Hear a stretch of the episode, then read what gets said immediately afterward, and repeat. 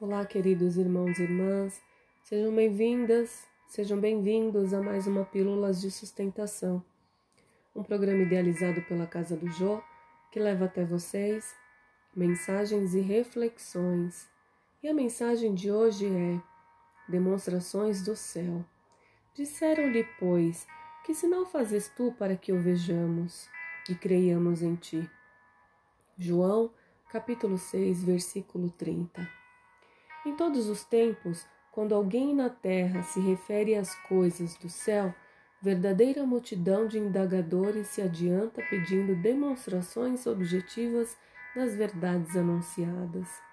Assim é que os médios modernos são constantemente assediados pelas exigências de quanto se colocam à procura de quanto se colocam à procura da vida espiritual. Esse evidente e deve dar provas daquilo que identifica.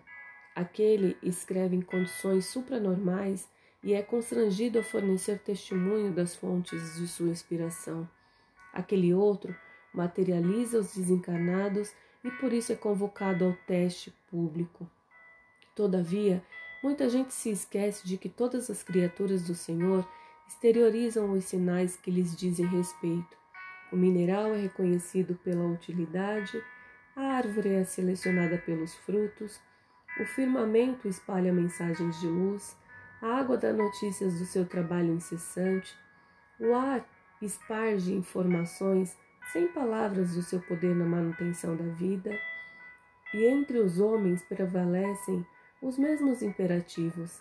Cada irmão de luta é examinado pelas suas características o tolo dá-se a conhecer pelas puerilidades, o entendido revela mostras de prudência, o melhor demonstra as virtudes que lhe são peculiares, e desse modo, o aprendiz do Evangelho, ao solicitar revelações do céu para a jornada da terra, não se deve olvidar as necessidades de revelar-se firmemente disposto a caminhar para o céu. Houve dia em que a turba vulgar dirigiu-se ao próprio Salvador, que a beneficiava, perguntando: Que sinal fazes tu para que o vejamos e creiamos em ti? Imagina, pois, que se ao Senhor da vida foi dirigida semelhante interrogativa, que indagação não se fará do alto a nós? Outros, toda vez que Toda vez que rogarmos sinais do céu, a fim de atendermos ao nosso simples dever.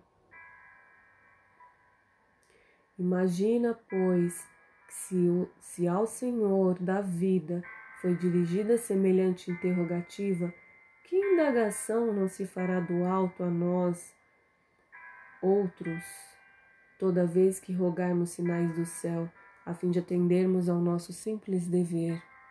Graças te dou, Senhor, por mais este dia e que assim seja.